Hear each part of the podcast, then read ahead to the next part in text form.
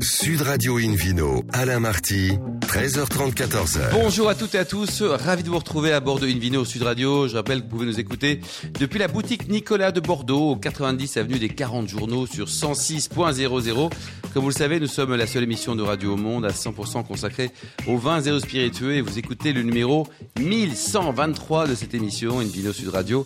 N'hésitez pas à réagir sur notre cours d'Instagram pour partager notamment vos vins coup de cœur. Aujourd'hui, un très joli programme qui prêche comme d'habitude la consommation modérée et responsable tout à l'heure Jean-Maurice Belaïch, organisateur des journées du livre et du vin de Semur qui se déroule ce week-end. C'est un super événement.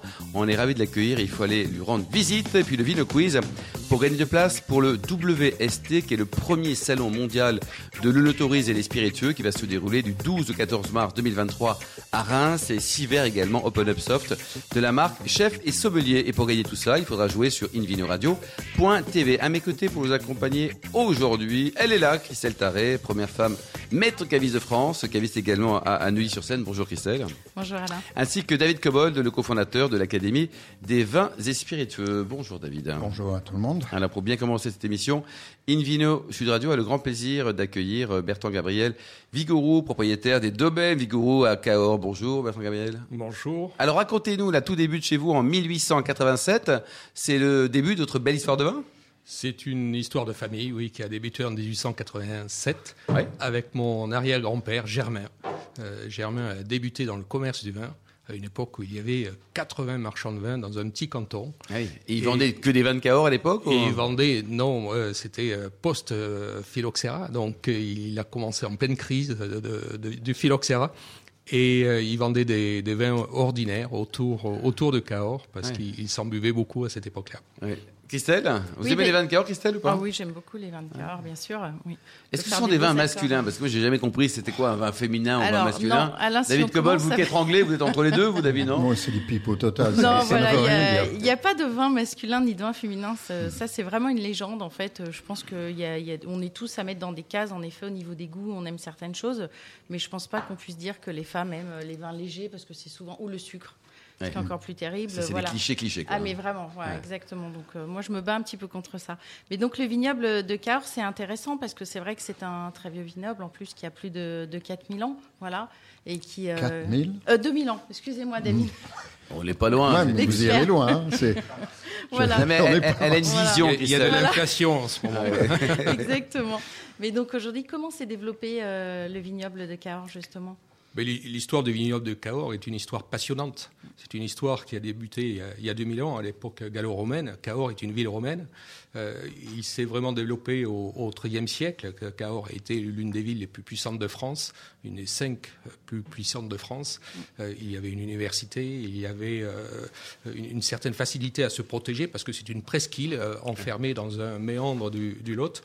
Et, euh, et au, 18 au 19e siècle, euh, le vignoble a atteint 80 000 hectares, hein, vers 1850. euh, autour de, Cahors, tous ces coteaux étaient, plantés de, vignes et de Malbec. Donc c'est une histoire à, la fois belle, chaotique aussi, parce qu'on on a eu des périodes compliquées, on en traverse parfois d'autres. Et c'est une, une appellation qui, euh, qui est une très très belle histoire. Oui, et je trouve aussi que Cahors, ça fait partie, alors il y a beaucoup de concurrents dans ce domaine-là, une des appellations en France qui a vu le plus grande progression dans sa qualité sur les 20 dernières années. Moi, ça me paraît absolument signifiant. Et, et quelque part, je pense que Cahors peut rendre hommage aux Argentins en partie pour cela. C'est-à-dire que la vinification a évolué. Au lieu de vendanger juste à la veille de la chasse, de l'ouverture de la chasse, maintenant on vendange à Qui, qui maturité. est la poule et l'œuf là? C'est c'est Cahors ou c'est l'Argentine alors? Alors, moi, je vais vous raconter une histoire. Quand j'ai repris l'affaire familiale, je me suis demandé quel euh, atout je pouvais a- apporter à, à l'entreprise euh, avec ma génération, qui est la quatrième génération. Et, euh, et je me suis interrogé sur les vins argentins. J'entendais beaucoup de choses sur les vins argentins jusqu'au jour où j'ai pris un billet d'avion et je suis allé voir. Je suis allé voir pendant les vendanges pour, pour savoir, euh, j'avais envie de goûter ces raisins qui étaient argentins, ces Malbec qui étaient argentins, pour savoir si euh, euh, c'était le raisin qui faisait la différence, si c'était la vinification qui faisait la différence, si c'était le commerce qui faisait la différence. Et, euh, et, et j'ai bien fait d'y aller parce que je suis revenu un petit peu secoué et avec euh, donc euh, euh, j'appréciais ces, ces Malbec argentins qui, pour certains, étaient bien faits, d'autres moins, mais comme partout, dans toute région. Et, et ces Malbec argentins euh, laissaient place quand même à des espoirs sur, sur Cahors, de se dire oui, on peut aller chercher, on n'a rien à envier, Bah, on a des terroirs. quand même dans le le climat est différent. Le Malbec est peut-être pas tout à fait le même non plus. Euh, il y a d'autres clones, d'autres, Le sol n'est pas le même, Euh, mais le Malbec est un grand cépage. C'est un cépage vivace, c'est un cépage exigeant. Euh, si on le plante au bon endroit, si on s'en occupe bien, il donne le meilleur. Mais l'inverse aussi, c'est-à-dire que si mal on planté, fait pas c'est ce qu'il bon, fait, euh, c'est Christelle vraiment pas bon. Euh, L'autre Vous est Christelle, vous. Non, non, mais pas, pas- pardon, pardonnez-moi, Christelle. Euh, mais je trouve qu'il y a un autre euh, aspect qui est commercial et qui est aussi important, qui est très important, c'est que l'Argentin a fait connaître le cépage Malbec pour son nom de Et cépage. positivement. hein. Ce qui a obligé Cahors, quelque part, à mettre le cépage sur l'étiquette. Et le résultat, c'était un grand boom dans les ventes à l'export, je crois. Ça a permis le développement. La notoriété est, est plus venue par le cépage que par notre région viticole, même si on est le berceau du Malbec. Mais les Argentins reconnaissent que Cahors est le berceau du, du Malbec. Il n'y a pas de sujet là-dessus. Euh, et euh, on a pu développer des ventes partout à l'étranger. Et nous-mêmes, nous Ouais. commercialisons 70% à l'étranger. À l'étranger, quoi. Voilà, donc après Christelle, à vous, David. hein. Très bien, merci Alain. Euh, c'est vrai que c'est intéressant, je trouve, cette notion de cépage aussi et de terroir, parce qu'en France, on parle beaucoup plus d'appellation, et à l'étranger, on va parler, euh, on va parler cépage, alors qu'en fin de compte, euh, euh, notamment à Cahors, ce que vous dites, c'est que le vin existe par son terroir aussi euh, et par son cépage, par les deux. Donc c'est important. Tout à fait. Le- la notion de terroir est fondamentale et sur nos deux propriétés, que ce soit à Haute-Serre ou au château de Mercuès, on a deux terroirs radicalement différents. L'un est du Chiméridien, 150 millions d'années. L'autre est du Quaternaire ancien, moins de millions d'années. Et même si on met les mêmes moyens, la même énergie dans nos vinifications, avec le même cépage, on ne fait pas les mêmes vins sur ces deux terroirs. Et je crois que on a l'exemple de, de ces deux produits euh, qui sont issus du même cépage et qui sont très différents. Et on montre à quel point l'influence du terroir est grande dans la- en matière de vinification. Christelle? Et d'ailleurs, vous, avez- vous pouvez le tester parce que vous avez quatre domaines, je crois, en tout, sur le domaine Vigoro. en Oui, fait. on a Oui. deux domaines euh, principaux qui sont le château de Haute-Serre et le château de Mercuès. Et puis, on a des joint ventures, donc, que ce soit avec euh, Paul Ops, qui est un, un grand vinificateur de- de- d'Argentine, avec Vinacobos, euh, avec euh, donc le frère du prince du Danemark, euh, Jean-Baptiste de Montpezat aussi. On a 40 hectares de vignes sur le domaine Léré Montpezat. Et puis avec euh, Thomas Chardard sur le domaine de pêche de Jam. Le no-tourisme, c'est important pour vous Ça, c'est dans la génétique du, du groupe, si je puis dire? C'est dans la génétique du groupe depuis très longtemps. On part du principe que le vin est, est une invitation au voyage. Et euh, il précède souvent le voyage, c'est-à-dire que beaucoup de gens sont venus nous voir parce qu'ils avaient d'abord croisé notre bouteille. Euh, souvent, ça accompagne le voyage parce que quand vous allez sur un territoire, vous appréciez déguster le produit qui est euh, réalisé sur ce territoire-là. Et puis, c'est un produit qui poursuit le voyage, c'est-à-dire que quelques temps plus tard, vous sortez ramène une le bouteille, vigneron à la maison. vous ramenez le vigneron à la maison et vous racontez votre expérience de, de- de voyage. Donc c'est c'est un produit qui est étroitement lié au, au voyage. Oui. Mais parfois, on a des mauvaises surprises, Christelle, Quand on ramène une bouteille, puis on se dit, tiens, finalement, c'était mieux avec le monsieur, là. Oui, alors moi je pense qu'il y a l'impact euh, psychologique aussi, c'est-à-dire Mm. du moment de la dégustation qui est très important euh, dans le goût du vin. Et quand on goûte sur le domaine, des fois, en fait, quand on rentre chez nous Ouais. et qu'on ouvre la bouteille, on a l'impression Bah, qu'elle ça manque de goût. platane, ça manque de Voilà, soleil, ça manque de, vie, euh, quoi, de cœur. Voilà, c'est ça. Mais après, vous avez fait quelque chose de très intéressant avec notamment euh, des sortes des premiers showrooms du vin en 90 et les cavatriums qui permettent aussi de parler des vins de Cahors et de. Bien, à Cahors, il fallait tout rebâtir. Il n'y avait pas de, de mise en marché. Il fallait se, se développer. Il fallait trouver de la ressource. Donc, euh, tous les axes ont été bons, que ce soit euh, le no-tourisme pour faire visiter nos propriétés, mais que ce soit les points de vente pour essayer d'en distribuer aux gens qui venaient sur euh, le département. Mm. Le Cahors, ça peut attendre ou pas? Ça peut vieillir, il y a un potentiel de garde? C'est un grand potentiel de garde, oui, que nous avons sur, sur les Cahors. et en même temps, on peut goûter des Cahors jeunes qui sont gourmands, qui sont friands, euh, qui ont des tanins délicats. Il y a, des, euh, il y a aussi des, des- des idées reçues sur la, la nature même du, euh, du Il y a Cahors. différents styles de Cahors, il faut Hein, le dire. Il y a différents styles, mais il peut y avoir des Cahors avec une très très belle buvabilité Donc euh, jeune, dans leur mais, jeunesse. mais potentiel de garde également. Christelle Et vous pouvez faire aussi de très beaux accords mais vins. Vous pouvez nous en proposer Ah, allons-y. Moi, j'adore ça. Mais alors que des accords light. Hein. Que des accords light, c'est pas simple. Mais euh, c'est vrai que les, les Cahors fonctionnent très très bien avec tout ce qui est euh, viande rouge, évidemment, une belle entrecôte, euh, un morceau de, de, de canard, euh, une belle aiguillette. Donc on, on, a des, des, accords qui fonctionnent bien. Mais récemment, j'avais Nicolas Brossard du restaurant Christopher Coutenceau qui me disait qu'il avait fait un accord avec une anguille. une anguille et, et, et, notre cuvée icône et que ça avait été merveilleux. Donc il faut oser parfois faire des accords ouais. qui, qui sont moins classiques et qui sont. David Cobold Moins classique, j'ai un exemple, ça va très bien avec le chocolat noir, condition de dépasser ah oui. 70% de cacao. C'est vrai, bon, c'est vrai surtout si le Cahors a un peu d'âge. Ouais. et Cahors, il y a que du rouge? Cahors, ce n'est que rouge. Et si on vinifie aussi quelques blancs, on les fait en 20 pays qui sont des côtes du Lot. Et vous n'avez pas de rosé, parce que la terre entière ne boit que du rosé. Là. Vous, vous restez non, sur, non, les, non, sur les raisins. On peut faire, on peut faire de, de, des, des rosés avec des Malbec, des rosés intéressants. Mais ce n'est pas le point fort de l'appellation. Christelle C'est votre fils qui va prendre la suite aussi. Parce que alors moi, j'ai remarqué qu'au niveau des prénoms, euh, vous, votre fils porte le prénom d'un de vos ancêtres aussi. Voilà, on reste Gabriel. Euh... Oui, tout à fait. Euh, on a commencé avec euh, avec trois générations de G Germain, Gabriel et Georges. Moi, j'ai dérapé au départ. Je m'appelle Bertrand et, euh, et, et, et Gertrand, vous appelez Gertrand. et, et, mon fils s'appelle Charles Gabriel. C'est important cette transmission, l'affiliation, le domaine.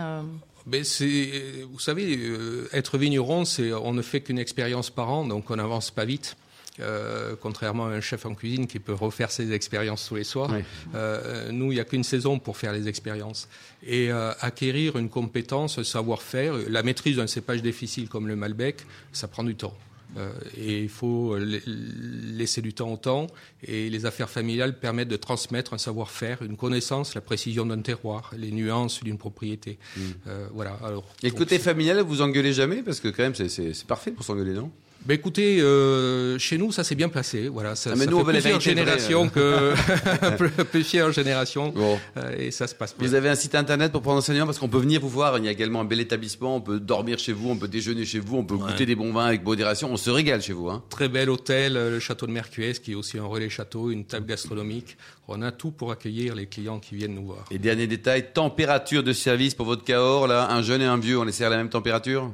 Écoutez, les Cahors se boivent autour de 16,5-17 degrés. Ouais. C'est la bonne température. Pas trop chaud, mais pas trop froid non plus. Voilà. Merci beaucoup Bertrand Gabriel, Vigoro, merci, merci Christelle et David. On merci se retrouve dans un instant avec le Vino Quiz. Le Vino Quiz pour gagner deux places pour le WST, le premier salon mondial de l'autorise et des spiritueux qui va se dérouler du 12 au 14 mars 2023 à Reims et gagner aussi 6 verres Open Up Soft. À tout de suite. Sud Radio Invino, Alain Marty, 13h30, 14h. Retour chez le caviste Nicolas. Je rappelle que vous nous écoutez depuis la boutique de Bordeaux, 90 avenue des 40 journaux sur 106.00. On vous remercie d'être toujours plus nombreux à nous suivre chaque week-end. Retrouvez-nous sur les réseaux sociaux, notre compte Instagram, Invino Sud Radio, pour toujours plus d'actualité. On retrouve David Cobold et le Ville Quiz, David. Donc, la question de la semaine dernière fut en quelle année Nicolas Daligny a-t-il créé l'application qui s'intitule Vini Daily? Vini Daily. Alors, Alors, les options A, 1982, B, 1809, C, il y a 4000 ans. Non, 2021. Et la bonne réponse, David est? Ben, La bonne réponse, c'est la C, la 2021, donc c'est récent. Cette semaine, alors, David, une autre question. Nouvelle question. Combien de bouteilles produit en moyenne la maison Georges Vigoureau à Cahors, dont Bertrand Gabriel Vigoureau est le propriétaire Et qu'on a reçu Option A, entre 10 et 100.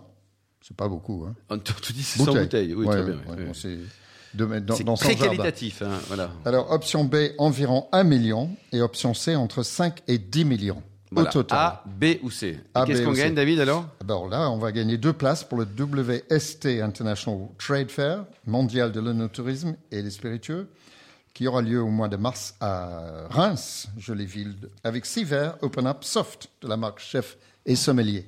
Alors pour jouer, vous allez toute la semaine sur le site invinoradio.tv à la rubrique Vino Quiz et le gagnant sera tiré au sort parmi les bonnes réponses. Merci beaucoup, David Cobold. Invino Sud Radio a le plaisir d'accueillir par téléphone Jean-Maurice Belaïch, organisateur des, des journées du livre et du vin de Saumur qui se déroulent ce week-end. Bonjour Jean-Maurice.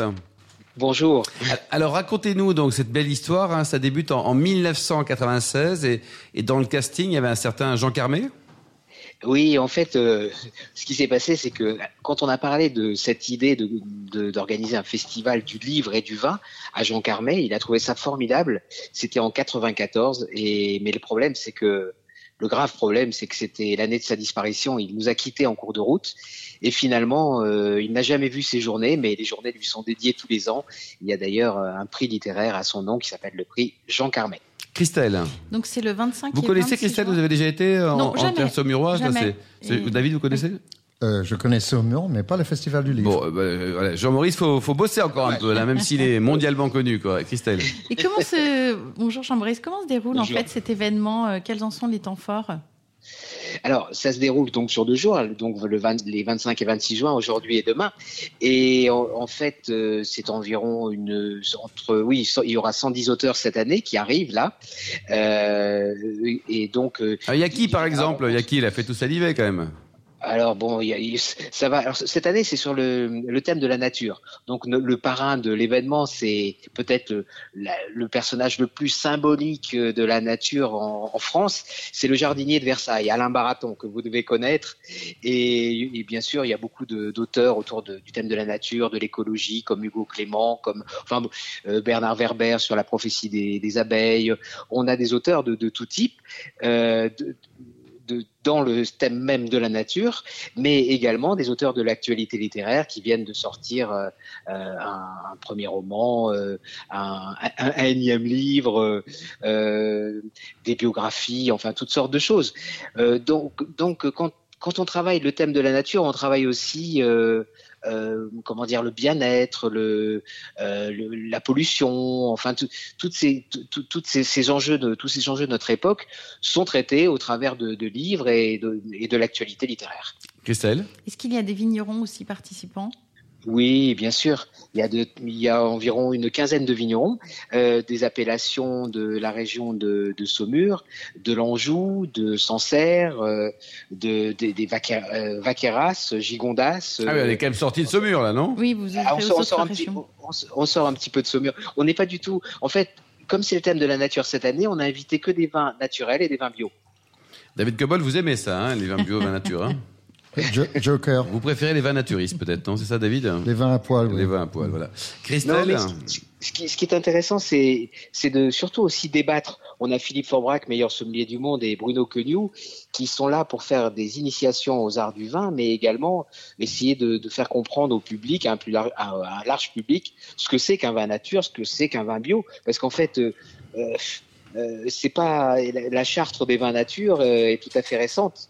Et mais jusqu'à jusqu'à très peu de temps, euh, finalement, les vins nature, euh, personne savait ce que c'était. Oui, comme il est marqué grand vin, grand vin de Bordeaux. Moi, grand je, vin de moi, sais je sais là. toujours pas ce que c'est. Pour moi, ça Il n'existe faut pas. écouter une vidéo Sud Mais Radio non, mais ça avec n'existe plus pas. C'est d'attention, c'est une imbécilité. ce Alors terme. pendant deux jours, donc ça a commencé ce matin, il fait super beau, c'est génial. Qu'est-ce qui se passe? Il y a des conférences, des dégustations, c'est la fête? Exactement, il y a des conférences, des tables rondes, des cafés littéraires. euh, on a même des, des, des- comment dire des, des cafés littéraires sur l'eau. Par exemple, le chanteur Kali va, va présenter son livre Ah, sur. Vous avez des sur- Catalans en plus, c'est bien. Sur, eh, oui, tout à fait. Annie Dupéret aussi euh, euh, présentera son bouquin, euh, comme Jacques Pradel également, sur, euh, sur un bateau. Mais on a aussi Daniel Picouli qui, lui, sera, euh, présentera son livre dans une chapelle. Et, Qui était notre invité ça- à bord d'une Vino sur Radio il y a, il y a quelques semaines. oui. Et oui, avec les larmes du vin. Donc, Absolument. euh, le- et le recevoir dans une chapelle, c'est pas mal. euh, C'est très bien. Alors, en tout cas, on va y aller là. Et alors, c'est chaque année, c'est ça votre, euh, votre événement? Oui, c'est la 26e édition. C'est la 26e édition. Euh, et donc, euh, tous, les, tous, tous les ans, en fait, on accueille un public, on attend autour de 10 000 personnes quand même sur le week-end. Hein ce qui, est, ce qui est assez énorme sur une, une ville de 27 000 habitants. Et on a des têtes d'affiche comme euh, Anthony Delon, Alexandre Brasseur, euh, votre confrère Dominique Lagroux-Sampère, euh, qui, qui a écrit un très beau livre sur après l'orage, de, après, après la disparition de son mari, ou Thierry Beccaro, qui, qui parle de sa résilience avec son enfance de- d'enfant enfin, d'enfant maltraité. C'est Alexandra Rosenfeld, le- qui était Miss France, Miss Europe, qui a, qui a fait un très, un très joli bouquin sur, sur le bien-être. Euh, mais euh, bon, il- ça, ça va très loin. C'est- En, en fait, c'est vraiment l'actualité littéraire. Là, on est en plein, en plein jubilé de la reine. Euh, Louise Eckland, qu'on a vu présenter euh, euh, Londres pendant pendant pendant ce jubilé au- sur France Télévisions, euh, elle a écrit un magnifique livre qui s'appelle God Save My Queen et qui, qui sera là pour présenter euh, son, son livre. Bon, il faut y être, hein, il faut venir. Quoi. Donc, Est-ce qu'il y a? aussi des livres sur le vin? Mais bien sûr, bien sûr. Alors, on a un livre qui est, qui est enfin, il y en a, beaucoup hein, de livres sur le vin, mais on a par exemple le général Marc Pétier euh, qui, euh, qui a écrit un magnifique livre sur les vignerons du ciel, parce qu'en fait. Euh, euh il, y a beaucoup d'endroits en France et, en Europe où, dans les monastères ils, font du vin, comme euh, comme dans les îles de l'Érins, comme enfin bon, et donc lui a fait le tour de, ces de, ces comment dire de ces monastères et a, nous fait découvrir en fait tous ces vins des monastères qui existe depuis euh, la nuit des temps. Ouais, c'est super. Donc, en tout cas, c'est aujourd'hui et demain. Ça se finit à quelle heure demain, Jean-Maurice? Ça, ça, se termine à 18h demain. Euh, et tout le monde reprendra le train vers 19h à Angers. Ouais. Et retour, retour, bien sûr, avec, euh, avec euh, quelques, quelques flacons euh, de, de Bien sûr, de, de, Clos Cristal et des bonnes choses, par exemple. Là, voilà. Exactement. Il y aura d'ailleurs une dégustation de Clos Cristal dans une chapelle. une, une chapelle.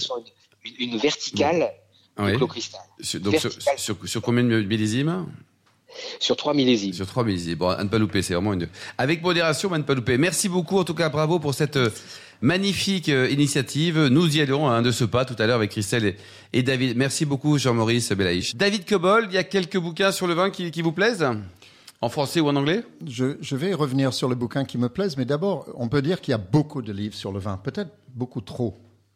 Après, euh, il, faut, il y a différentes sortes de livres. D'abord, les livres que je, je, qualifierais de factuels, donc les atlas, si les dessins sont bien faits, euh, les livres de géographie, d'histoire, tout ça, et les livres techniques aussi, les livres des techniciens du vin, pour expliquer comment on vinifie, comment on cultive la terre, etc. Ensuite, il y a des livres éducatifs pour initier les gens. C'est une catégorie que j'estime qui est importante pour les gens qui veulent apprendre sur le vin. Alors, ils sont parfois factuels, parfois ils ont des erreurs, mais euh, c'est une bonne catégorie. Il y en a plein qui un peu désanctifient le vin et je trouve que c'est une bonne chose. Ensuite, vous avez les catégories des thèses, des opinions, des professions de foi. Bon, les gens qui, qui, militent pour telle ou telle sorte de vin. Bon, c'est des actes politiques, donc moi, mmh. je ne trouve pas toujours très intéressant ces, ces livres-là. Il y a aussi les récits de vécu. Je ne parle pas des monographies sur les, sur les domaines qui sont des, des opérations publicitaires. Hein. Donc ça peut être intéressant si le, la partie historique est bien faite, mais c'est pour mettre en, en, avant tel ou tel château ou domaine viticole. Euh, les récits de vécu sont parfois intéressants. J'ai notamment noté, j'en ai parlé à cette radio, euh, une collègue, Laure Gasparotto, qui euh, travaille au Monde. Que l'on salue. A fait un, un, livre que j'ai trouvé admirable, émouvant, euh, aussi naïf dans sa naïveté quand elle a essayé d'être vigneronne. Mmh. Et c'était très courageux de, de récit, son récit de ses, ses, échecs, de ses efforts. Quand même, chapeau à elle pour, pour ce qu'elle a tenté de faire. Euh, et puis, il y a les guides. Donc, on a euh, dans cette émission bientôt hein, Bien sûr, un, célèbre, Sauve, un célèbre auteur de guides. Euh, de Sauve, Revue de vin de France, Tulipe Rouge, un nouveau qui est un ancien alumni de, de de Sauve, Olivier Borneuf. Donc ça, ce sont des livres très utiles pour aider le consommateur de choisir. Alors, les livres que j'apprécie, hormis les miens, parce que j'en ai écrit, je ne peux pas ouais, en moi, parler. J'aime mes livres. Alors, voilà, j'ai écrit ou coécrit maintenant 34 livres sur le vin, donc euh, ça commence à bien faire. Euh, donc, je vais parler de quelques livres que j'apprécie. Euh, un livre de Fabrizio Buzzella, qui est un professeur belge, l'anti-guide du vin. C'est très très bien fait, c'est assez envoyé, c'est un scientifique, donc il connaît son sujet. Et deuxième coup de cœur, David, pour terminer non, non, The Oxford Companion to, to Wine, by Jancis Robinson, Histoire mondiale du vin de Hugh Johnson, et l'histoire de la vigne et du vin en France aux origines au 19e siècle de Roger Dian, indispensable. Merci beaucoup David Cobold, merci également à Jean-Maurice Belaïch, à Bertrand Gabriel Vigourou, Christelle Taré, aux millions d'amateurs de vin qui nous écoutent chaque week-end. On le souhaite avec beaucoup de, de passion, un clin d'œil à Justine qui a préparé cette émission ainsi qu'à Sébastien pour la partie technique. Fin de ce numéro de Invino Sud Radio. Pour en savoir plus, rendez-vous sur le site. Hein. Le site est sudradio.fr, invinoradio.tv, nos comptes Facebook et Instagram, Invino Sud Radio. On va se retrouver demain. Demain, ça sera à 12h30 pour un nouveau numéro chez Nicolas Le Cavis qui a été fondé en 1822, qui fête évidemment cette année ses 200 ans. Nous recevrons Michel Béthane, journaliste, écrivain, co-auteur du magazine En Magnum et puis co-auteur de ce guide que tout le monde s'arrache, Bétal et de Sauve. À mes côtés également Philippe Guigal, directeur général et onologue de ce domaine du même nom dans la vallée du Rhône. D'ici là, excellent week-end. Restez fidèles à Sud Radio. Encouragez tous les vignerons français et surtout respectez la plus grande des modérations. Salut